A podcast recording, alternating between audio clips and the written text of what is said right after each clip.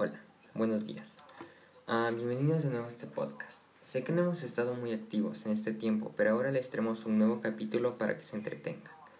Pero más que nada, aprendan. El día de hoy les vamos a traer un, un capítulo interesante.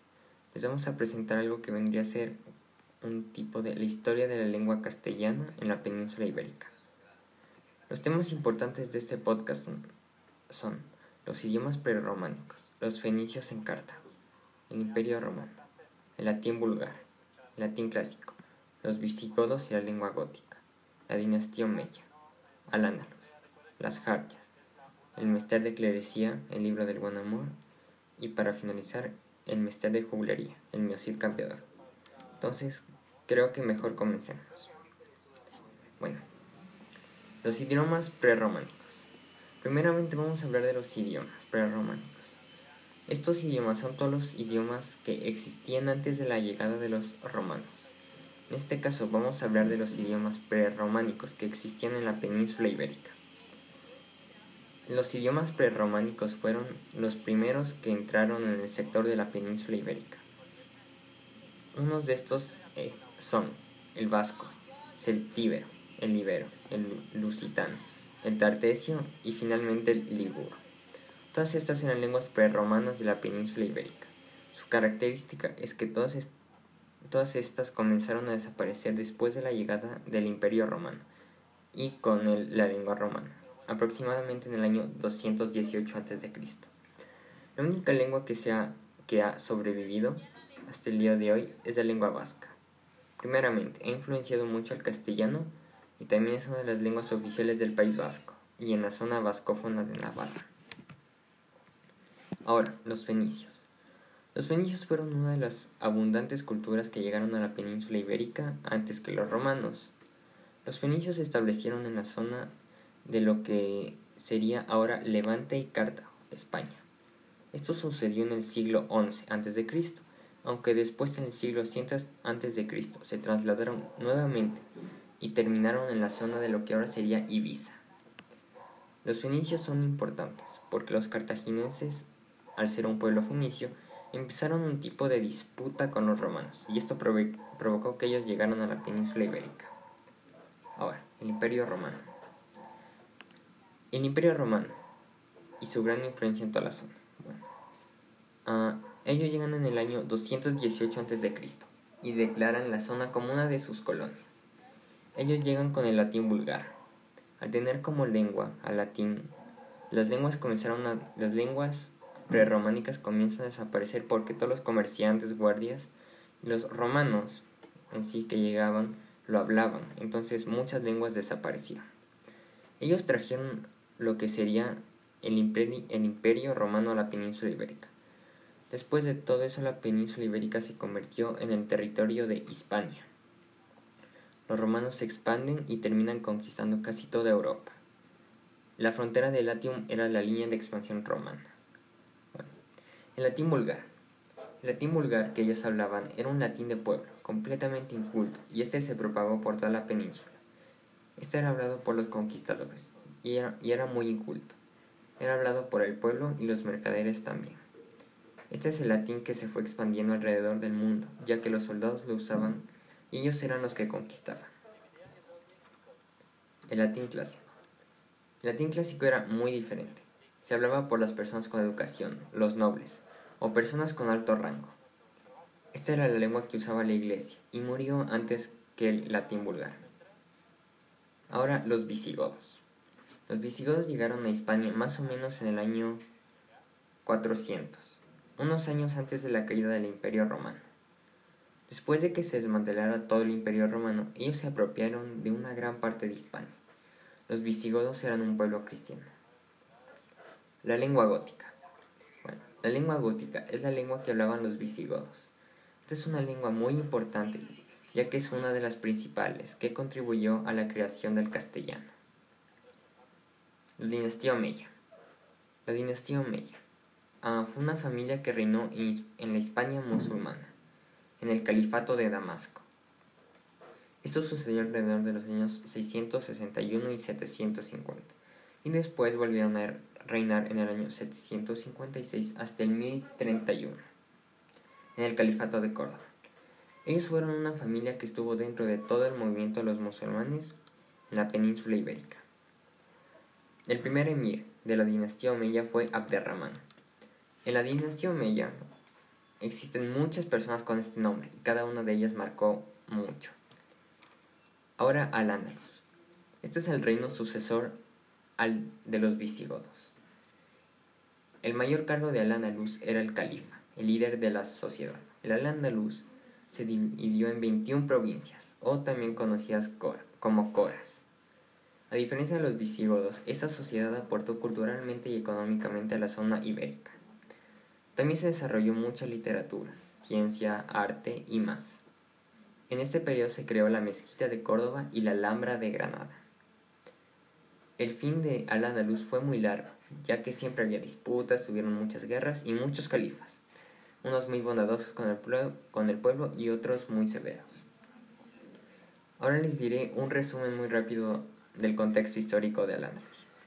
Ah, el rey de los visigodos viola a una princesa. Entonces, la familia de la princesa contacta a los moros para vencer al rey visigodo. Los mozárabes traicionan a los moros y comienzan a conquistar toda la península ibérica. Entonces, Al-Ándalus comienza a formar parte de, la dinastía Omeya de Damasco. Ahora las jarchas. Las jarchas son una pequeña parte de las moxajas. Las jarchas son un grupo de versos que, van al final de la jarcha. Las moxajas son composiciones poéticas escritas en árabe. Son composiciones de más o menos cinco estrofas, y la última debe estar escrita en árabe, vulgar, en árabe vulgar o mozárabe. Estas fueron las primeras cosas que se escribían en lengua romance. Los judíos, los judíos cristianos e islámicos se volvieron convexos y comenzaron a hablar el mozárabe. El mozárabe es latín, pero se escribe con una grafía árabe. Una moxaja es un poema culto. La jarcha se creó antes que la moxaja y las jarchas conocidas eran del siglo XI, pero existen algunas que datan del siglo IX y las jarchas dejaron de escribirse en el siglo XIV. Las jarchas suelen ser de temas amorosos, donde usualmente se expresa una joven, que habla de un amor que se fue. Los, rasgos estilísticos de la jarcha son interrogaciones, exclamaciones, la abundancia de vocativos, anáforas, paralelismos y antítesis. Ahora, mester de juglería. Primero, mester significa oficio. A los mesteres de juglería se les llaman juglares. Los juglares son un tipo de bufones. Son bromistas. Este es un artista callejero. Servía al pueblo y solo al pueblo. Solo algunos trabajaban para los nobles. Un trovador. Una persona que escribía sus obras. Era el tipo de juglar con más alto estándar en el mundo. El que trabajaba con la realeza. Ellos creaban sus obras y eran casi nobles. Los cazurros. Estos son un poco más pueblerinos. Ellos no creaban sus obras, ellos también eran itinerantes. Estos interpretaban las obras, las historias y todas, y todas esas cosas, pero de una forma más amateur, o sea, menos profesional. Ah, ahora los cantores de gesta. Estos eran los que contaban las historias de héroes y esas cosas. Los juglares eran, eran de tradición oral, ellos no sabían leer ni escribir, entonces memorizaban las historias para irlas contando. Ellos no podían transcribir las historias a papel. Ah, los, juglares usaban versos anisosilábicos y su público, que era el pueblo, era casi analfabeta. Ahora el mester de clerecía. Eran bastante parecidos a los juglares. La diferencia es que su trabajo era mucho más noble. Estos no eran analfabetas, eran personas que estudiaban, que se centraban en escribir sus relatos y crearlos. Bueno, ellos sí eran nobles, como por ejemplo Juan Ruiz. Él era un noble ah, con un título dado por la iglesia. Ahora, el Miocid Campeador. Este es un texto de Mester de Juglaría. La historia de Miocid tiene como trama principal la recuperación del honor de la familia, de la familia del héroe. Y la de él, obviamente.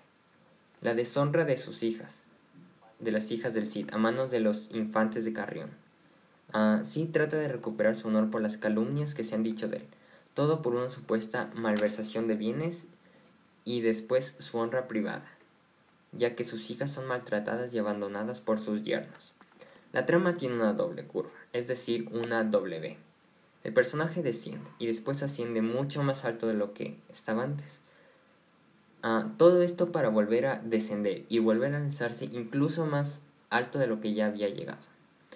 Estas dos tramas no son paralelas, pero sí están ligadas. En sí, todas las cosas que hace Sid para volver a ganar su honor son las que los infantes de Carrión usan como su inspiración. Aunque el Cid ha sido desterrado, se mantiene estable y actúa como un y no actúa como un desterrado, al cual no le importa nada, sino hace las cosas con mesura y piensa bien las cosas. Él no ve su destierro como una desgracia, más bien lo ve como una prueba impuesta por Dios. Él ve que aunque esto es una condena, también lo ve como una oportunidad de alzarse desde abajo. En vez de hacer una masacre, el Cid decide irse por el camino legal, el camino de la justicia, y así poder ver alzarse y así volver a alzarse con la fuerza de voluntad y con ella logra reivindicarse. Bueno, finalmente el libro del buen amor. Esta es una autobiografía ficticia de Juan Ruiz. Juan Ruiz, el arcipreste de Ita, es el autor de este relato. Bueno, este libro. Este libro es un ester de clerecía del siglo XIV el libro del buen amor es un relato biográfico que es bastante completo. Tiene cuentos, literatura, poemas y demás. El libro del buen amor tiene partes de cuento, fábula, o sea, verso en prosa, ver en verso o prosa. Tiene ejemplos, que es un tipo de cuento. Tiene serranas, que es un subgénero lírico en el que un caballero trata de cortejar a una chica de clase baja. En el caso de este libro, Juan Ruiz trata de seducir a una serrana. Y alegorías.